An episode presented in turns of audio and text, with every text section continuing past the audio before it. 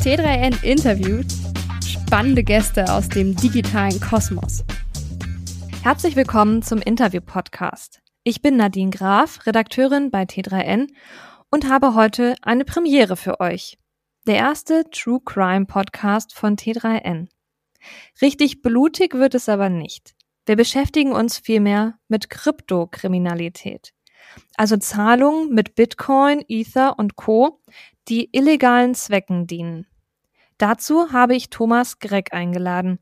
Er ist Regionalchef für Zentraleuropa beim Blockchain-Analysehaus Chainalysis. Datenanalyse also, die Verbrechen aufdecken kann. Chainalysis analysiert nämlich Transaktionsmuster auf Blockchains. Das hilft zum Beispiel Kryptounternehmen oder Börsen dabei, ihre Compliance-Vorgaben zu erfüllen, kann aber auch Kriminelle überführen. Denn die Analysten arbeiten auch mit Strafverfolgungsbehörden weltweit zusammen. Heute spreche ich mit Thomas darüber, wie häufig Kriminalität auf der Blockchain überhaupt vorkommt und welche Datenspuren die Kriminellen dabei hinterlassen. Herzlich willkommen, Thomas. Bei Krypto denken ja viele Menschen an Zahlungen für illegale Darknet-Bestellungen oder Geldwäsche. Wie undercover bin ich denn, wenn ich Bitcoin oder andere Kryptowährungen nutze? Du bist erstmal gar nicht undercover, wenn du Bitcoin oder andere Währungen nutzt. Das ist was wirklich, was die meisten Leute so im Kopf haben, wenn sie an Krypto denken. Das ist was, was so ein bisschen illegal angehaucht sind oder vor ein, zwei Jahren konnte ich damit relativ gute Spekulationsgewinne machen. Das mit den Spekulationsgewinnen war definitiv so. Das mit der Kryptokriminalität, die gibt's natürlich auch, aber die ist bei weitem nicht so hoch, wie die meisten Leute denken. Wir haben jedes Jahr einen Report, den wir veröffentlichen, basierend auf den Blockchain-Daten, die wir kontinuierlich erheben.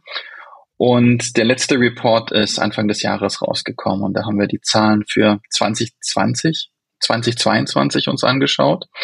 Und was da interessant ist, ist zu sehen, dass zwar die Kriminalität im Vergleich zu 2021 leicht gestiegen ist, nämlich von 0,12 Prozent im Jahr 2021 auf 0,24 Prozent im Jahr 2022, aber generell sehr, sehr gering. Das heißt, weit unter einem Prozent sehen wir die gesamte Kriminalität auf den Blockchains, dass wir entsprechend so zuordnen können. Da kann man natürlich jetzt noch ein bisschen tiefer reintrillen und sagen, was ist denn genau Kriminalität und ähm, wie tut sich das entsprechend aufteilen? Können wir nachher gerne machen. Was aber wirklich wichtig ist zu sagen, die Blockchain und Krypto, da wird natürlich auch Kriminalität genutzt, wie bei jeder neuen Technologie. Das war damals beim Internet auch so. Das heißt, ähm, wie viel E-Mails hat man 2000 rumbekommen, dass es in irgendwelchen reiche Prinzen gibt, die einem irgendwelches Geld überweisen wollen. Ähnlich ist es vielleicht heute auch noch bei dem Thema Blockchain und Krypto, weil sich viele Leute einfach noch nicht so gut damit auskennen. Aber insgesamt ist es weit weniger als ein Prozent und das meiste Transaktionsvolumen ist hier wirklich legalen Handlungen zuzuordnen, was das Schöne daran ist. Hm. Was für Kriminalitätsfälle gibt es denn auf der Blockchain überhaupt? Da gibt es alles, was man im wahren Leben so aussieht, außerhalb der Blockchain. Das fängt an von Sanktionsumgehung, was ein relativ heißes Thema gerade auch letztes Jahr war.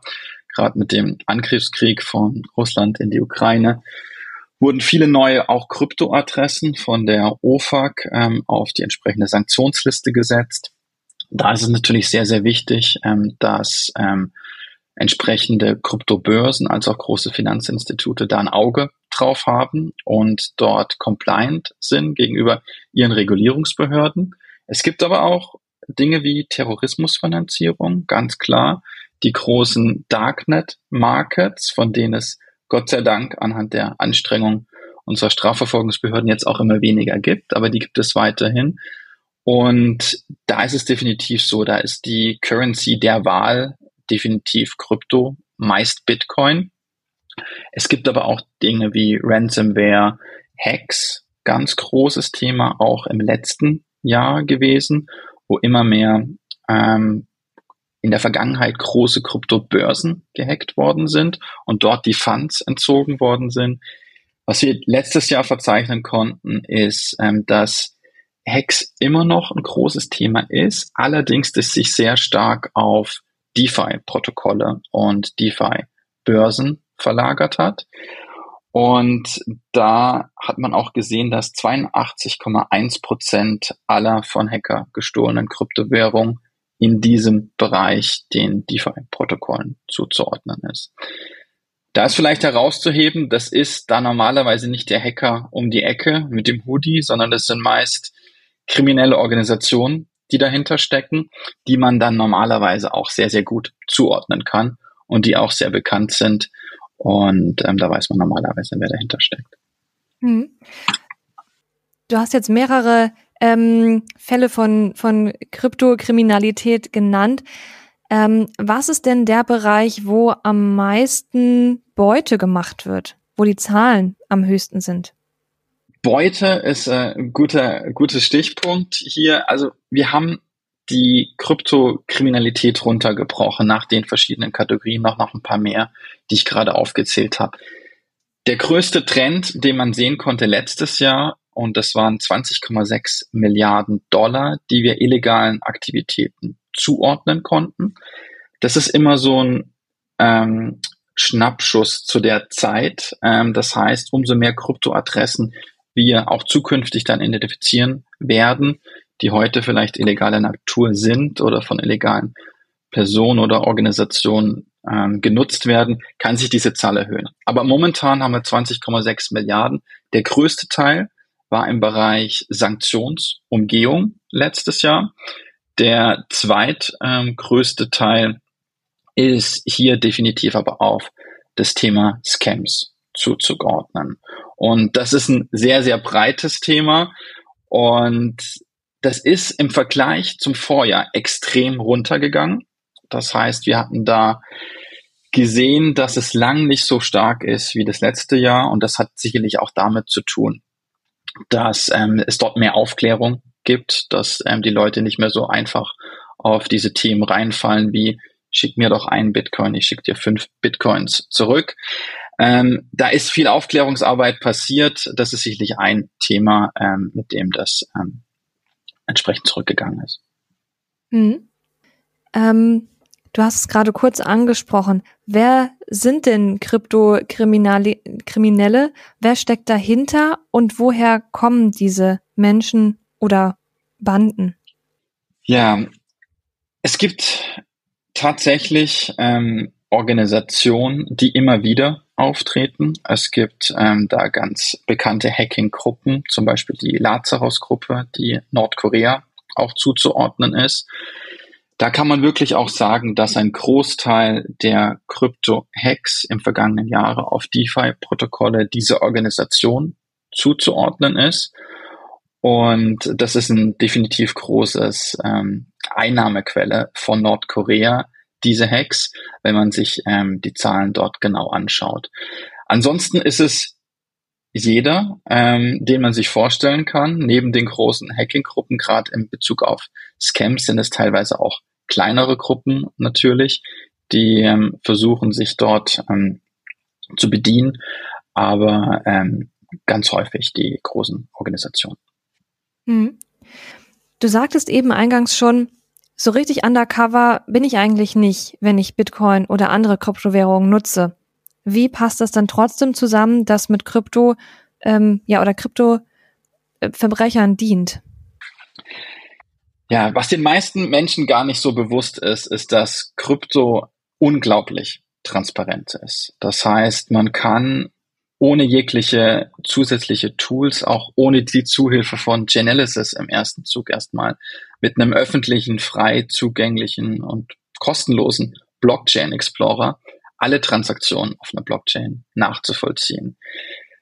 Das ist den meisten Leuten erstmal nicht bewusst. Ähm, was nicht ganz so einfach ist, man kann zwar sehr einfach auf diese Daten zugreifen, man kann sie aber nicht sehr, sehr einfach interpretieren. Weil letztendlich, wenn man auf so ein auf so eine Blockchain mit einem Blockchain Explorer schaut, sieht man erstmal nichts anderes als eine wilde Aneinanderreihung von Zahlen und Buchstaben, die irgendwie mit einer anderen wilden Aneinanderreihung von Zahlen und Buchstaben kommunizieren. Das ist erstmal wenig aussagekräftig. Was Chainalysis jetzt hier macht, ist Versuch, sozusagen Transparenz in diese Blockchain-Daten oder in diese Wallet-Adressen und Transaktionen einzubringen.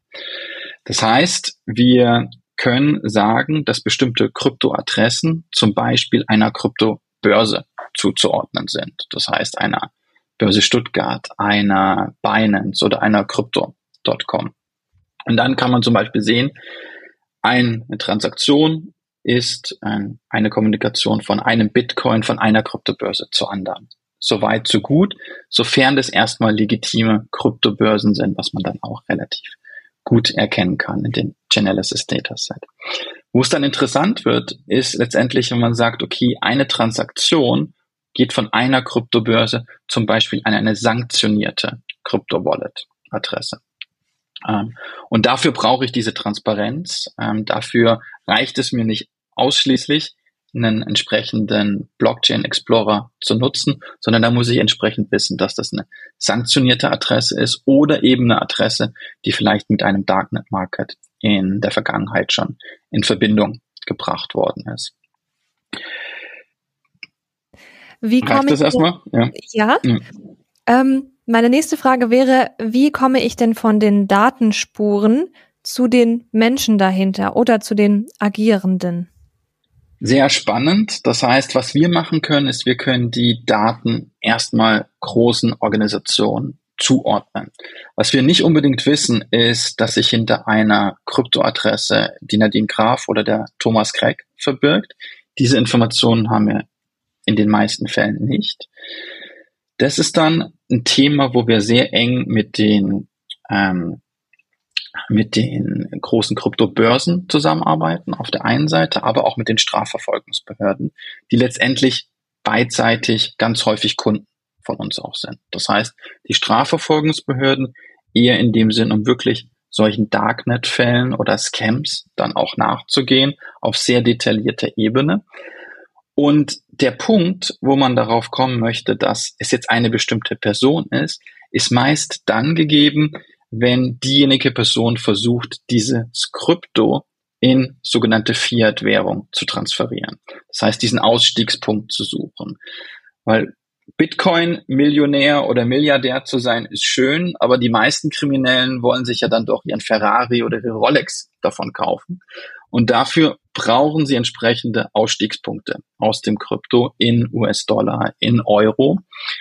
Und da ist eine enge Zusammenarbeit mit den Kryptobörsen oder mit den großen Finanzinstituten ähm, gegeben. Sprich, das ist aber was, was die Strafverfolgungsbehörden machen. Das heißt, wenn ich jetzt so einen Scam-Fall zur Anzeige bringe, dann wird die Polizei, das Landeskriminalamt äh, oder in anderen Ländern andere Behörden darauf aufmerksam, betreibt Recherche, teilweise auch mit Hilfe unserer Tools und sieht dann, dass eine bestimmte Transaktion zu einer Kryptobörse ging. Und dann gibt es dort ein sogenanntes Auskunftsersuch ähm, von der Polizei an die Kryptobörse. Und die sagt, schau her, das sind diese Transaktionsdaten. Könnt ihr mir mal dort bitte eure KYC-Daten und diese Know Your Customer-Daten, sprich diese Daten, wenn ich mich dort verifiziert habe, meinen Ausweis vor die Kamera gehalten habe, zusenden und idealerweise vielleicht auch noch, welches ähm, IBAN-Konto sich dahinter verbirgt.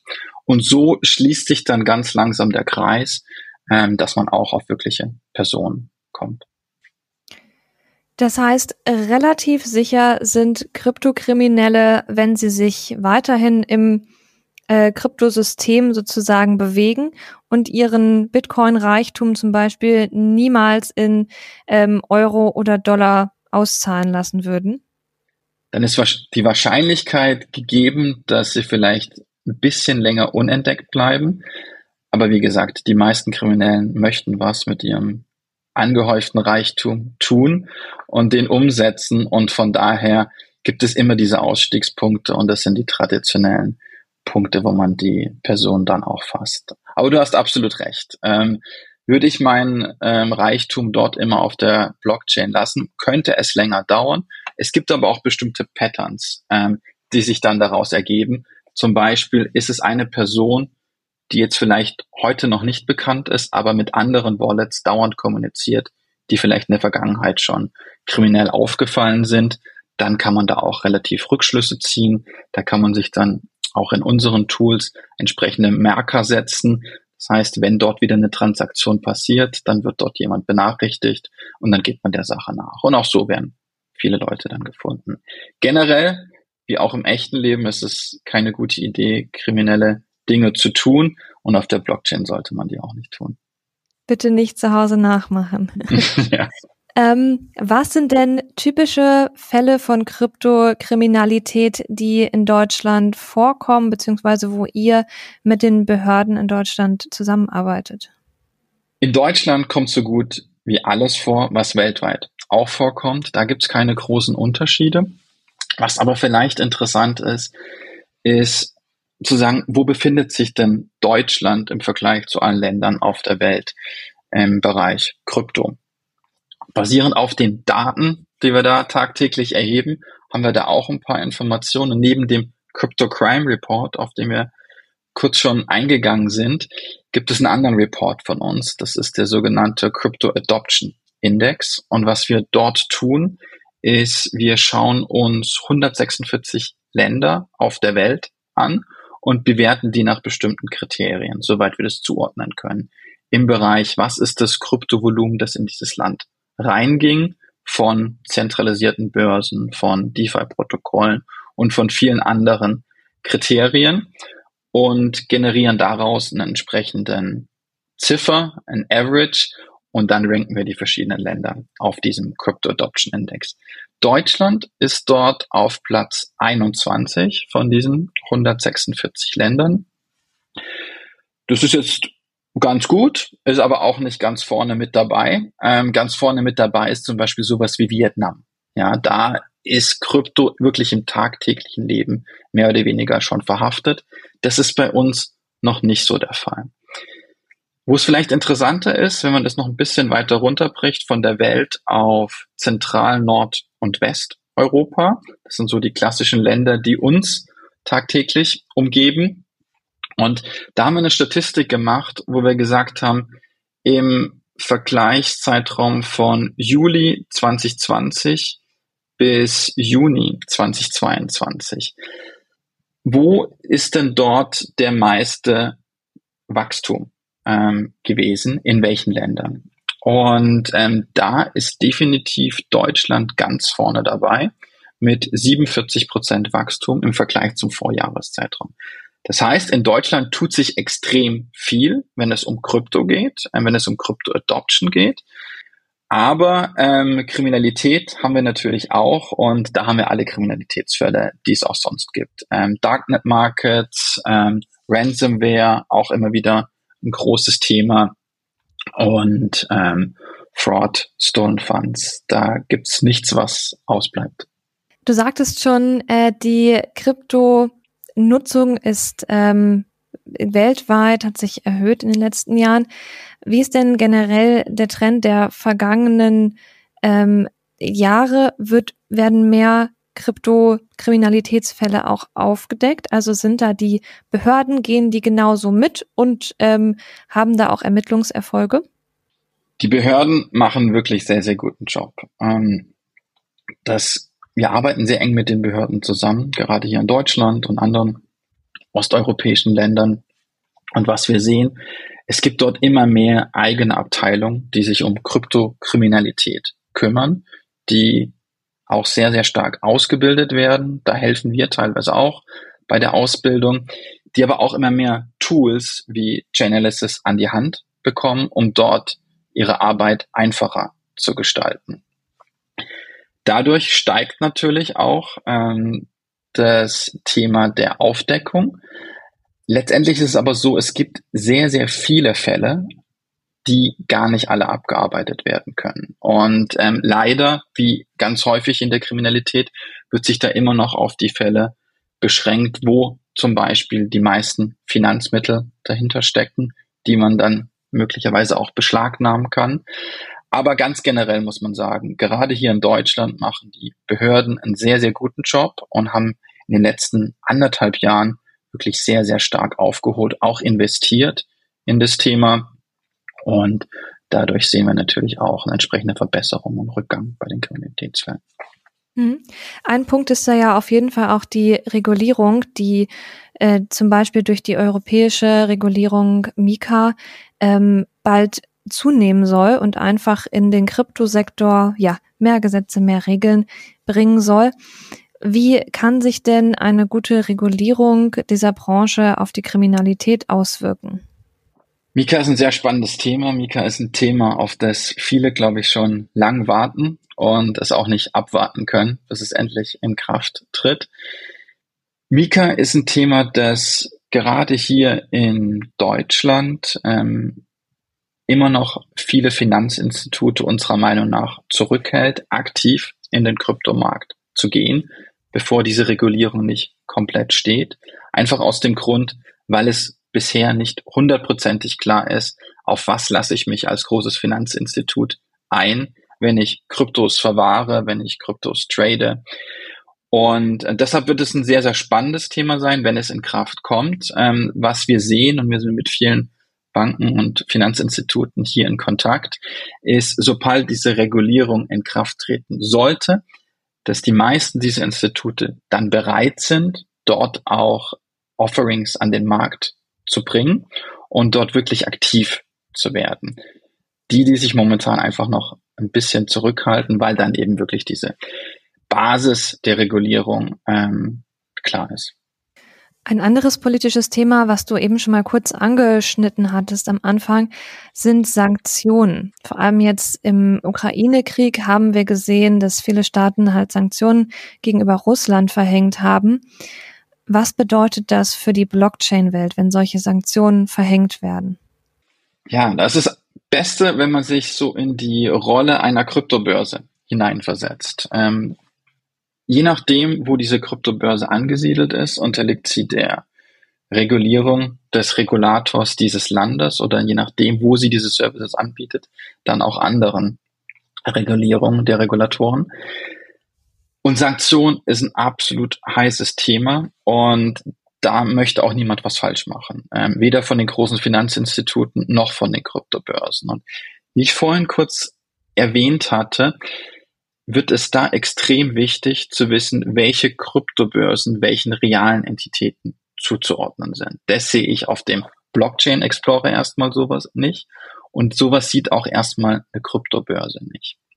Und neben den Strafverfolgungsbehörden ich auch schon erwähnt hatte, sind Kryptobörsen anderer großer Kundenstamm von uns. Und wenn ich jetzt als Kunde einer Kryptobörse einen entsprechenden Bitcoin an eine andere Adresse überweisen möchte, mache ich das normalerweise ganz einfach über die Weboberfläche oder über die Mobile App des Kryptodienstleisters. Was aber im Hintergrund passiert, ist, dass dort ganz viele AML, Anti-Money Laundering Prozesse dann loslaufen unter anderem eine Anbindung bei vielen Kryptobörsen an eines unserer Systeme, wo dann gegengecheckt wird, ist zum Beispiel so eine Kryptoadresse mit Kriminalität in Verbindung gebracht worden in der Vergangenheit oder steht die vielleicht auf einer der Sanktionslisten. Das läuft im Hintergrund ähm, über das äh, Abprüfen unseres Datasets und falls dies der Fall sein sollte, werden diese Transaktionen erstmal isoliert, die werden nachher gar nicht durchgegangen, gehen an so eine Compliance-Abteilung bei der Kryptobörse und dann wird man erstmal nachfragen, ähm, ob das vielleicht ein Fehler war oder was man da damit bezweckt hat. Ja.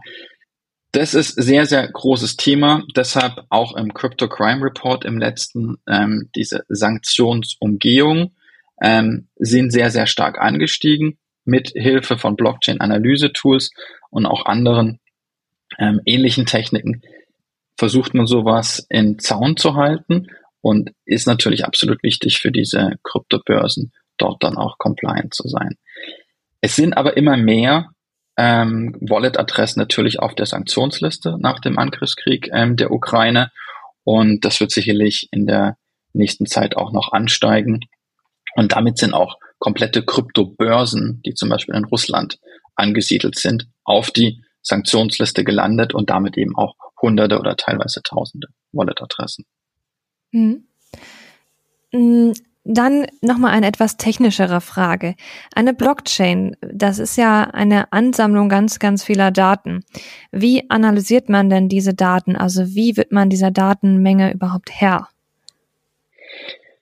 Da gibt's viele Ansatzpunkte. Und die offensicht, der offensichtlichste Ansatzpunkt ist definitiv natürlich, ich bediene mich der frei zugänglichen Daten der Blockchain und ein Bitcoin, ein Ethereum, die, die gängigen Blockchains, die kann man ja, wie vorhin auch gesagt, mit so einem öffentlichen Blockchain Explorer zum Beispiel auch abgreifen. Auch wir greifen natürlich diese Daten von den öffentlichen Blockchains ab und teilweise auch eigene Nodes in diesen Blockchains. Das reicht aber nicht aus. Ja, damit hätte ich letztendlich nur den Informationsgehalt, den ich mit dem öffentlichen Blockchain Explorer habe. Was wir zusätzlich machen, wir reichern diese Informationen mit sogenannten Open Source Intelligence Informationen an, OSINT Informationen. Das sind zum Beispiel Informationen, wenn ich bestimmte Darknet Crawler habe und schaue, was passiert denn dort, ähm, die dort mit einfließen und ich dann bestimmte Kryptowährungsadressen mit bestimmten Darknet Marketplaces oder kriminellen Aktivitäten in Verbindung bringen kann und Informationen in Bezug auf ähm, Geolokationsinformationen, dass ich vielleicht ein Gefühl davon habe, wo befinden sich denn bestimmte Kryptowährungsadressen oder die Personen, die diese Kryptowährungsadressen nutzen. Das sind bei uns über 1000 Datenquellen, die wir damit äh, verbinden, neben den reinen Blockchain-Informationen, die wir dann anreichern und auf bestimmte Heuristiken und mittlerweile ähm, in aller Munde künstlichen Intelligenzmechanismen diese Daten dann clustern. Das heißt, aus bestimmten Patterns identifizieren wir, diese Wallet-Adressen gehören zum Beispiel einer Kryptobörse und die clustern wir dann und zeigen unseren Tools wirklich nur als Kryptobörse an und nicht als 500 oder 1000 verschiedenen Adressen. Hm. Welche sonstigen Quellen schaut ihr euch denn noch an, ähm, die vielleicht nicht nur die Blockchain betreffen oder Blockchain-Daten? Ja, eins hatte ich gerade gesagt, das sind die sogenannten OSINT-Informationen, die sind sehr, sehr wichtig. Gerade wenn es um Kriminalität geht, sind das, wie der Name schon sagt, Open Source ähm, die man teilweise auch mit Twitter in Verbindung bringen kann. Da ist eine Datenquelle. Einfache Crawler von bestimmten Webseiten, Foren, ganz klassische Darknet-Foren sind hier immer wieder ähm, mit vorne bei. Das sind so die klassischen Informationen. Andererseits haben wir natürlich eine Datenplattform, auf der unsere Kunden der Strafverfolgungsbehörden arbeiten, als auch unsere Kunden im Bereich Finanzinstitute und Kryptobörsen. Auch die haben natürlich ein Interesse, dass die Datenqualität ständig verbessert wird und haben dadurch eine Möglichkeit, die Daten in unserer Plattform mit anzureichern. Auch da gibt es ein entsprechendes Forum und andere Dinge, wo man sich auch austauschen kann, wenn man möchte und die Daten dann entsprechend taggen kann, uns auch melden kann, um ähm, dort entsprechend äh, die Datenqualität ständig zu verbessern. Gib uns doch mal einen kleinen Einblick hinter die Kulissen. Wie arbeiten Analysten bei Chainalysis und ähm, welche Wege oder welche Schritte braucht es, bevor zum Beispiel ein neuer Crypto-Crime-Report rauskommen kann? Das Schöne ist, wir tun die Daten ja fortlaufend monitoren. Das heißt, auch wenn jetzt ein neuer Crypto Crime Report rauskommt, der normalerweise einmal im Jahr bei uns rauskommt, aber auch es dann auch unterjährig ein paar Updates gibt, müssen wir nicht von vorne anfangen. Die Daten haben wir Tages-, Sekunden aktuell, weil das ist natürlich letztendlich auch was, wofür uns unsere Kunden tagtäglich bezahlen. Jetzt muss man noch mal kurz helfen. Was war die Frage ursprünglich? Äh, ich wollte einfach nur so einen kleinen ähm, Blick hinter die Kulissen haben. Vielleicht kannst du Anekdoten so, die, erzählen, genau. wie ihr arbeitet, dass man sich das vorstellen kann. Genau, die Daten werden kontinuierlich erhoben. Das ähm, läuft wieso im Hintergrund. Was wir aber auch haben, wir haben ein Team von mehr als 100 Mitarbeitern, die nichts anderes als Data Analytics tagtäglich machen. Das wird zum Beispiel genutzt im Bereich ähm, der Crypto Crime Reports. Da ziehen wir natürlich nochmal ganz spezielle Analysen und Statistiken, die wir vielleicht so tagtäglich auch gar nicht im Zugriff haben brauchen.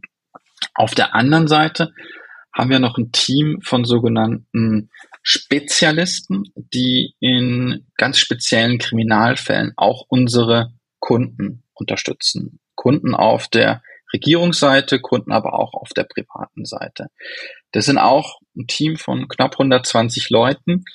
Die sind teilweise ex-Europol, ähm, ex-FBI, ex-CIA, sprich Leute mit Expertise, die sowas im echten Leben auch schon getan haben und dann basierend auf dem großen Datenschatz, den wir haben, dort auch weitergehend unterstützen.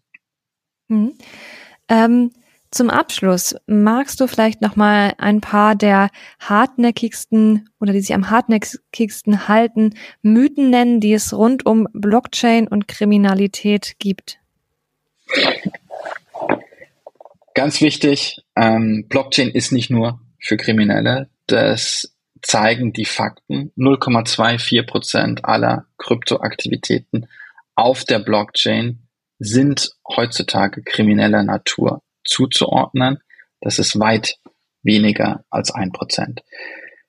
Das ist erstmal wichtig, über Fakten zu sprechen. Viele Leute vermuten immer nur, dass sich dort die Kriminellen tummeln. Da sind natürlich auch Kriminelle, aber nicht nur. Die meisten der Aktivitäten sind hier wirklich legale Aktivität zuzuordnen.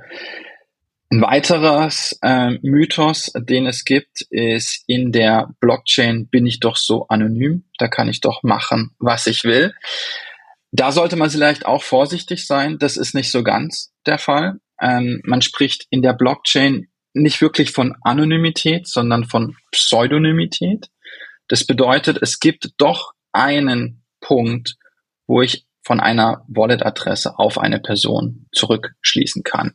Auch wenn es im ersten Sinne nicht so offensichtlich ist, weil es eben nur dieses kryptisches Zahlen- und Buchstaben-Kombination ist. Aber wenn ich das zum Beispiel mit den Informationen einer Kryptobörse, den KYC-Daten einer Kryptobörse verbinde, dann bin ich doch ganz schnell wieder transparent, was aber natürlich auch was Gutes ist. Also Transparenz muss jetzt hier nicht unbedingt was Schlechtes sein, sondern umso mehr Transparenz ich auf der Blockchain habe, umso mehr kann ich natürlich verhindern, dass sich dort auch Kriminelle tummeln, die Kriminalität weiter verringern. Und letztendlich soll die Blockchain und die Krypto und Krypto ja etwas sein, ähm, von dem wir alle profitieren wollen, das uns allen hoffentlich das Leben einfacher macht. Und ähm, illegale Aktivitäten sind da genauso wenig notwendig wie im echten Leben. Wie sieht es aus mit der Geldwäsche? Ich glaube, das ist auch noch ein großes, ähm, ja, vielleicht Vorurteil, dass eben Krypto sehr viel für Geldwäsche genutzt wird. Auch da, ähm, Geldwäsche kann man auf viele Art und Weise betreiben, ähm, auch mit Krypto, ganz klar.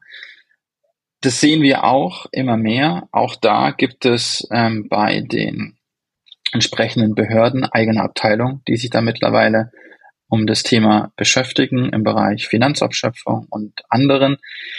Da wird schon sehr, sehr viel getan, gerade auf Behördenseite, ähm, dem Thema auch nachzugehen. Mit Blockchain-Analyse-Tools hat man da ein gutes Mittel an der Hand, ähm, diesen Zahlungsströmen zu folgen. Also man spricht da immer so von Follow the Money. Äh, und sowas kann man natürlich mit einer Hilfe von Blockchain noch viel, viel besser transparent machen als äh, mit dem klassischen Zahlungssystem, wo letztendlich die Transparenz von einer Bank zur anderen aufhört und ich letztendlich als Ermittler möglicherweise fünf oder zehn verschiedenen Banken in zehn verschiedenen Ländern anfragen muss. Das ist viel, viel ähm, komplexer, wie wenn ich eine Blockchain dafür nutze. Von daher, ja, Geldwäsche gibt es auch auf der Blockchain. Aber für die Ermittler ist es letztendlich eher positiv, weil es ist viel, viel einfacher, dort äh, ein Follow the Money zu machen, als im klassischen Fiat-System. Alles klar. Vielen Dank, Thomas, für die Informationen und ähm, ja, dass du unsere Fragen beantwortet hast. Und ähm, ich hoffe, wenn wir uns äh, das nächste Mal für den nächsten Crypto Crime Report wiederhören, ähm, dass dann die Zahlen vielleicht noch ein Stückchen weiter runtergegangen sind. Da würde ich mich auch freuen. Vielen Dank für die Einladung, Nadine. Bis bald.